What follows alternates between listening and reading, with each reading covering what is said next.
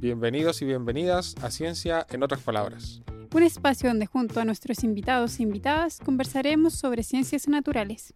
Mi nombre es Elim Musle. Y yo soy Daniela Lazo y los invitamos a hablar de ciencia en otras palabras.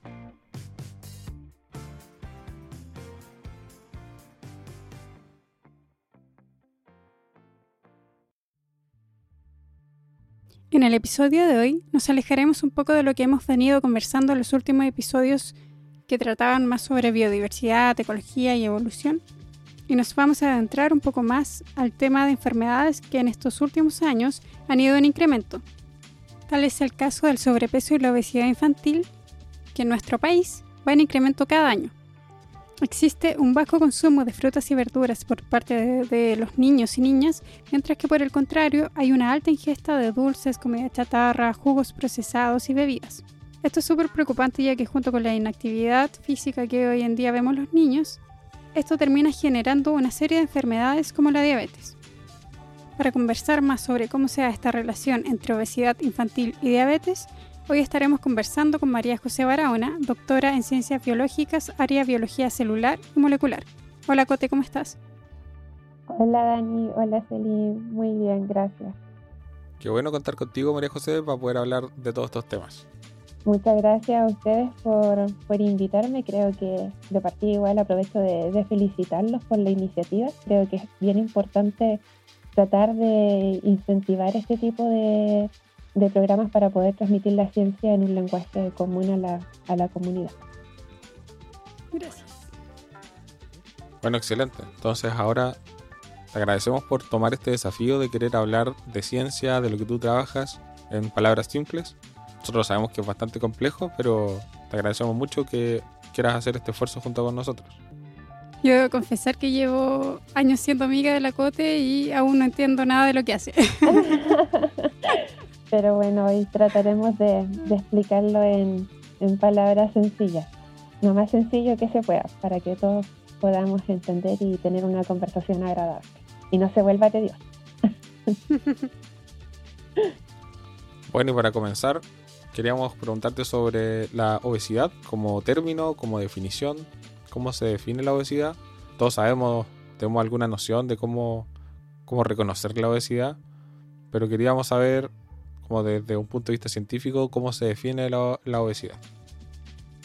Bueno, según el, término de la, ha sido definido por la Organización Mundial de la Salud como una acumulación excesiva de tejido adiposo o literalmente grasa. ¿Cuándo se define que una persona es obesa? Por ejemplo, en adultos se define cuando la persona tiene un índice de masa corporal superior a 30 y en el caso de los niños se mide a través de un percentil de índice de, masa corporal. Y es relativamente eh, basado en una relación que hay entre la estatura de la persona y, el peso corporal que está teniendo. Oye María José, ¿y hay algún rango ya en el que empecemos a hablar de que los niños tienen obesidad infantil? Como te digo, es en base a estos parámetros, el percentil, si no me equivoco, que sobre 80 se declara un niño con, obesidad, eh, lo que es lamentable porque hoy en día aproximadamente el 60% de los, de los niños, por ejemplo, de quinto básico, eh, sufre de sobrepeso o de obesidad, lo mismo que los niños de kinder. Entonces, lamentablemente a, a nivel país estamos relativamente mal, porque lo se sabe hoy en día que un niño obeso es a futuro un adulto obeso. Y el ser obeso desencadena un montón de patologías asociadas, como por ejemplo diversos tipos de cáncer, también enfermedades cardiovasculares y también conlleva el desarrollo de una patología que hoy en día en Chile es sumamente relevante porque mucha gente la padece, aproximadamente el 10% de los chilenos, que es la diabetes tipo 2. Y ese es el tema donde tú estás trabajando últimamente, ¿cierto? En diabetes. Sí, actualmente, eh, bueno, yo me gradué hace poquito, en realidad terminé en mayo, pero durante estos meses he estado trabajando un poco en cómo la obesidad infantil conlleva el desarrollo de la, de la diabetes en estadios adultos. Ya nos nombraste que en adultos está esta prevalencia a la diabetes tipo 2. Y con respecto a eso, ¿cuáles son los tipos de diabetes y en qué se diferencian? Actualmente existen dos tipos de diabetes, la diabetes tipo 1 y la diabetes tipo 2. Eh, la diferencia radica en que la diabetes tipo 1 es un tipo de diabetes autoinmune. Eso quiere decir que el cuerpo, su propio cuerpo, eh, destruye las células que producen y secretan insulina, que son las células beta pancreáticas. Este tipo de diabetes, la 1, por lo general se desarrolla en gente menor a 30 años. En cuanto a la diabetes tipo 2, es un tipo de diabetes que se genera principalmente por un exceso de peso corporal y por sedentarismo. Y ese tipo de diabetes lo que produce es una insuficiencia en la secreción de insulina o una desensibilización del receptor de insulina. Bueno, y cuando hablamos de diabetes, hablamos de insulina, pero en sí, ¿qué es la insulina y cuál vendría siendo su importancia? La insulina, bueno, al igual que el glucagón, son dos hormonas que regulan los niveles de glucosa en la sangre.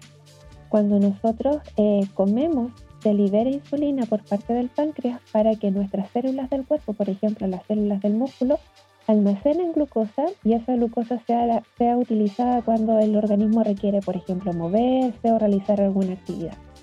En cambio, el glucagón se libera en ayuno y su acción principalmente la ejerce en el hígado, en donde promueve la liberación de glucosa para que nosotros tengamos energía para poder realizar nuestras actividades diarias. ¿Y estos procesos que desencadenan la obesidad infantil, cómo se relacionan con el desarrollo de la diabetes? Esa es una, una pregunta súper interesante y la verdad es que estamos todos trabajando para tratar de dilucidar cómo es que realmente se genera. Pero tengo algunos antecedentes. Eh, a través de varios diversos modelos animales se ha determinado que, por ejemplo, el que un niño sea obeso, bueno, en este caso el animal que sea obeso, eh, genera un incremento en la cantidad de ácidos grasos en la sangre y que tú tengas mucho ácido graso en la sangre genera una falla en la secreción de insulina. Eso es algo que ya se ha reportado en literatura. Ahora, también se ha reportado en literatura que la sobrenutrición infantil lleva al cambio en la expresión de algunos genes de las células beta pancreáticas.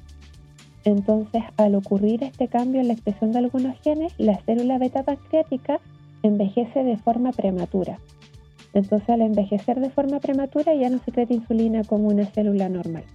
Eso al menos es lo que está establecido en literatura.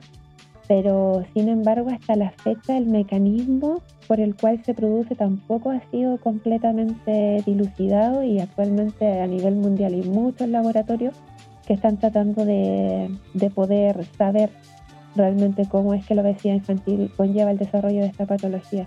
Ya con esa información ya podemos empezar a, inferir, a intuir cuáles son las formas de evitar la diabetes. Hacer ejercicio, comer más sano, menos carbohidratos. Por supuesto. Eh, lo que pasa es que durante toda nuestra edad eh, temprana de desarrollo es muy importante la alimentación que tenemos, porque se sabe, por ejemplo, que si tú tienes una alimentación rica en grasa o rica en azúcares, eh, los circuitos de las neuronitas, los circuitos neuronales eh, a nivel cerebral se malforman. Entonces, si estos se malforman, eh, la persona va a tender a comer mucho más de lo que debería. Y eso finalmente lleva a que se desarrolle la, la obesidad. Es súper interesante eso, que a partir de estos defectos en esas células empieza a aparecer ese problema de que queremos comer más de lo que necesitamos. Exactamente, y también igual un área súper interesante, y bueno, yo actualmente no trabajo en eso, pero mucha gente lo hace, que trata de investigar cómo la alimentación, por ejemplo, que tuvo la mamá durante la gestación, afectó el patrón de alimentación del hijo cuando nace. No, eso es interesante. Eso es súper interesante porque se ha demostrado, por ejemplo, que si una madre durante el embarazo come dietas muy ricas en azúcares o ricas en grasa, eh, el bebé que nace tiene una mayor disposición a querer comer ese tipo de dieta, lo que genera finalmente, eh, a medida que va creciendo, un exceso de peso y, obesidad. Entonces hay que poner harto más ojo en, en eso los antojos, porque está como el conocimiento de que las mujeres pueden comer lo que quieran ahí cuando están embarazadas. Sí, bueno, no, no, es, no es tan así. Yo creo que es un poco de las falsas ideas que, que, tenemos como sociedad, como por ejemplo que el niño entre más gordito es más sanito. Eso tampoco es, así. Eh, pero si queremos niños con un, con un buen metabolismo, niños libres de enfermedades, niños que tengan un patrón de alimentación normal, se tiene que partir por la gestación, primero cuidando la alimentación de la madre y después cuidando la alimentación del niño cuando, cuando nazca, evitando que a, todo esto no digo que se vuelva vegano ni que coma solamente vegetales, sino que coma de todo, pero de forma balanceada y en las cantidades que se requieren, no sobrenutriendo al niño. Claro, y es súper complejo nuestra cultura occidental, donde hay un excesivo consumo de comida chatarra, de comer muchos carbohidratos y grasas, y por ejemplo en adultos hay mucho sobrepeso y este hábito alimenticio que ellos tienen se lo va transmitiendo de alguna forma a los niños.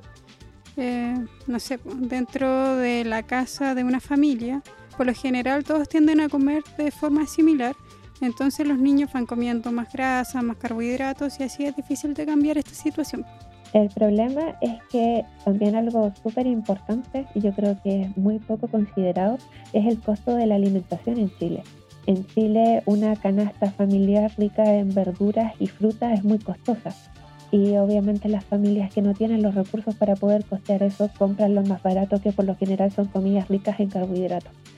Entonces, lamentablemente, una alimentación sana en Chile es difícil, no todos pueden llevarla a cabo.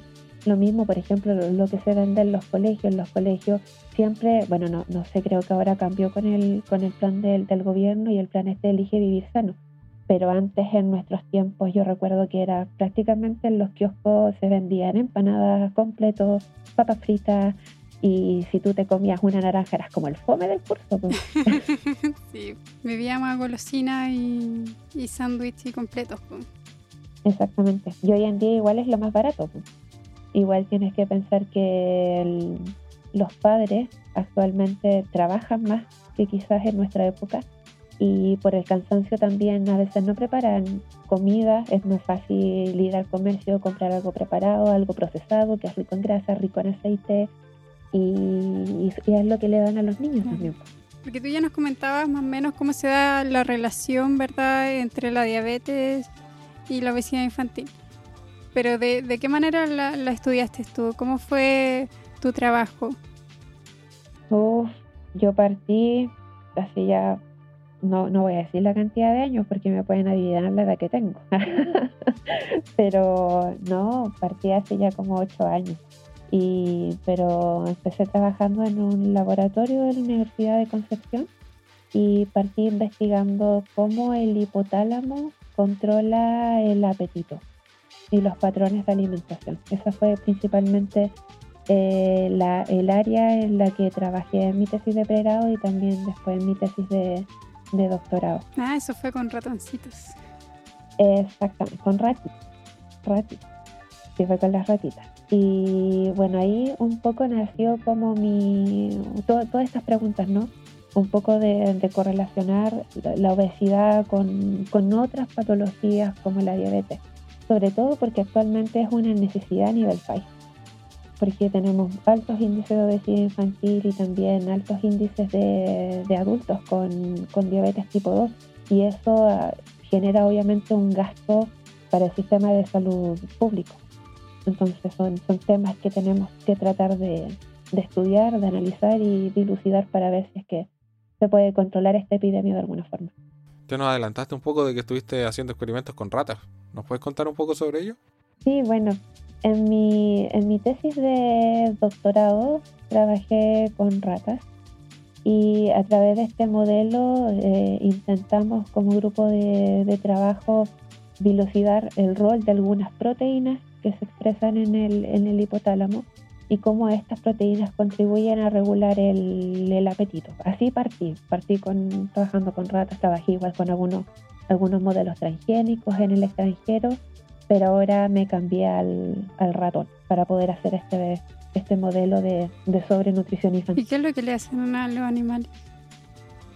Ah, mira, lo pasan, eh, lo pasan chancho. Yo creo que lo pasan mejor que todos nosotros juntos.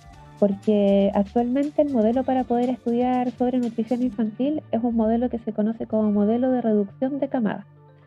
Y consiste, por ejemplo, en que si un ratoncito tiene 10 hijos, eh, esos 10 hijos obviamente van a competir por la leche. Entonces les va a llegar, no sé, por ejemplo, un poquito de leche a cada uno. Pero si tú tienes una madre solamente con tres hijos, esos tres hijos van a tener disposición a muchos recursos y van a ingerir más leche. Entonces, así uno estimula la sobrenutrición de las crías y genera ratones obesos en estadio. Deben verse adorables. Terriblemente adorables. Te puedo mandar fotos si quieres. Oye, María José, yo quisiera preguntarte un poco de cómo se te dio esta línea de investigación. Porque inicialmente nosotros, tú, yo, Daniela, tenemos una formación más del área de biología, más del área naturalista, pero tú terminaste trabajando en el estudio de enfermedades, trabajando con ratones de laboratorio.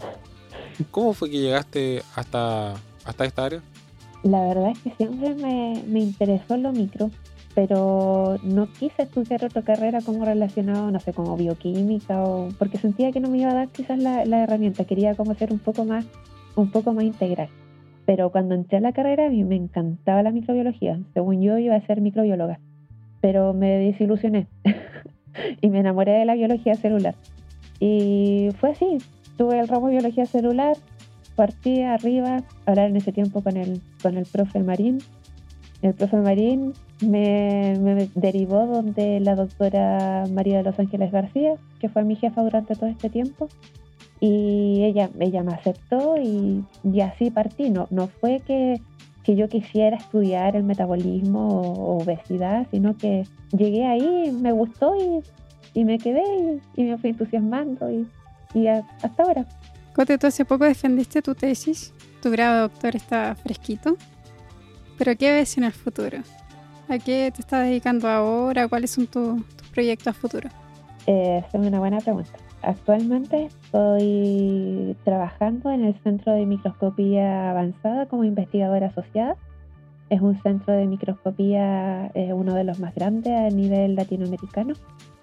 Estoy trabajando ahí, pero mis proyectos a futuro son postular a un postdoctorado, que de hecho queda un poquito menos de un mes para que se cierre la, la convocatoria, por si alguien se anima a postular. Y bueno, estoy en eso, viendo si es que, si es que sale o no el, el proyecto y, y, bueno, y ahí veremos. Si no, continuaré en el feliz de la vida trabajando en el centro.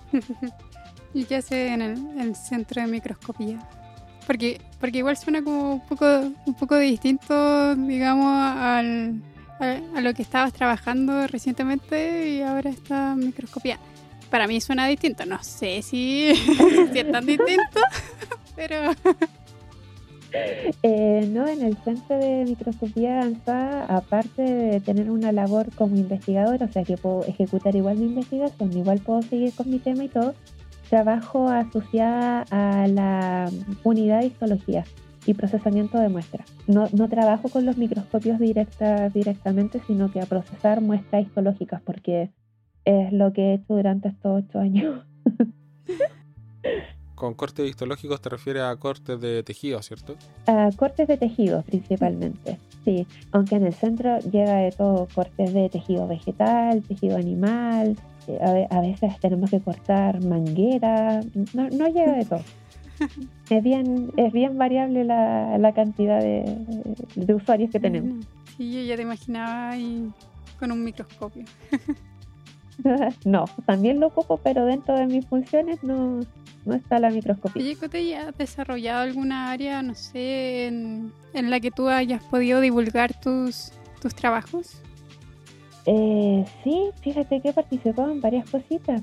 Como en divulgación de mi propia área, no. Ah, sí, creo que sí, tuve una.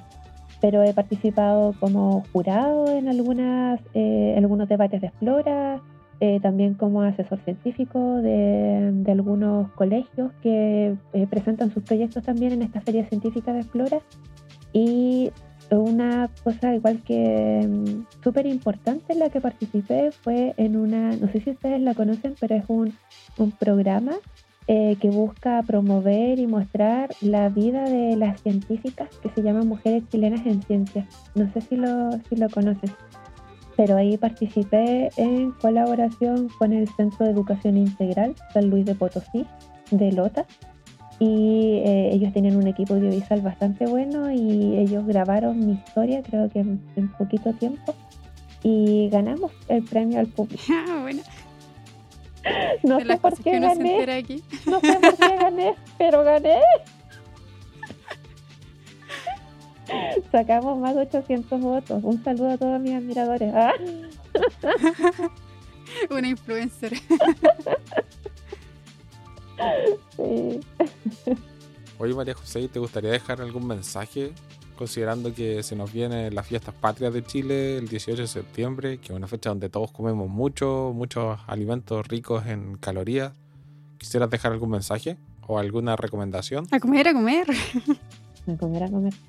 A ver, dos mensajes. Primero, eh, no excederse con las porciones. Si van a comer algo que es hipercalórico, tratar de reducir el número de porciones, no tantas. Y lo segundo, yo sé que es prácticamente imposible pedirles que no, que no coman o que, o que no disfruten o que no tomen, porque yo también lo hago. Pero eh, después de las fiestas patrias pueden eliminar el exceso de, de calorías quemándolas haciendo ejercicio. Yo sé que ahora está difícil con el asunto de la, de la pandemia, pero tratar de mantenerse activos en, en casa, por último viendo videos en YouTube, pero realizando un poco de actividad física. Y para los niños, principalmente aquellos que son padres, eh, por favor, eh, no a las bebidas, eh, no a la Coca-Cola, no a la Fanta, sí al juguito natural, no le den longaniza a los niños. Chicos, sobre todo, que he visto esa atrocidad en algunos lados. Tengan una alimentación saludable y equilibrada, simplemente eso. Y a cuidarse de los excesos y hacer ejercicio en el caso de que, de que incurran en ellos. Súper. Ya escuchaste, Celine. ¿Se puede? No, yo soy de la opinión de que nadie te puede decir cuántas empanadas te puedes comer.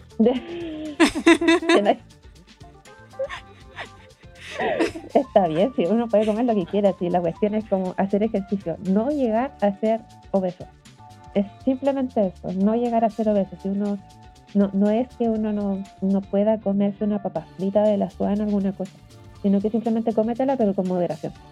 Buen mensaje, María José.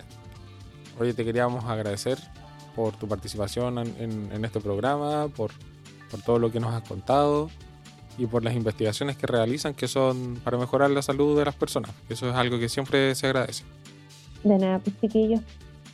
Espero que les, que les vaya bien, que sigan difundiendo y haciéndolo tan bien como lo han hecho hasta ahora. Gracias, así que ya saben, tengan en consideración de que, de que si comen mucha grasa, muchos carbohidratos, pueden desarrollar enfermedades y que hay que tratar de evitarlas. Muchas gracias por escucharnos y nos escuchamos en un próximo episodio de Ciencia en otras palabras. Chao. ¡Chao!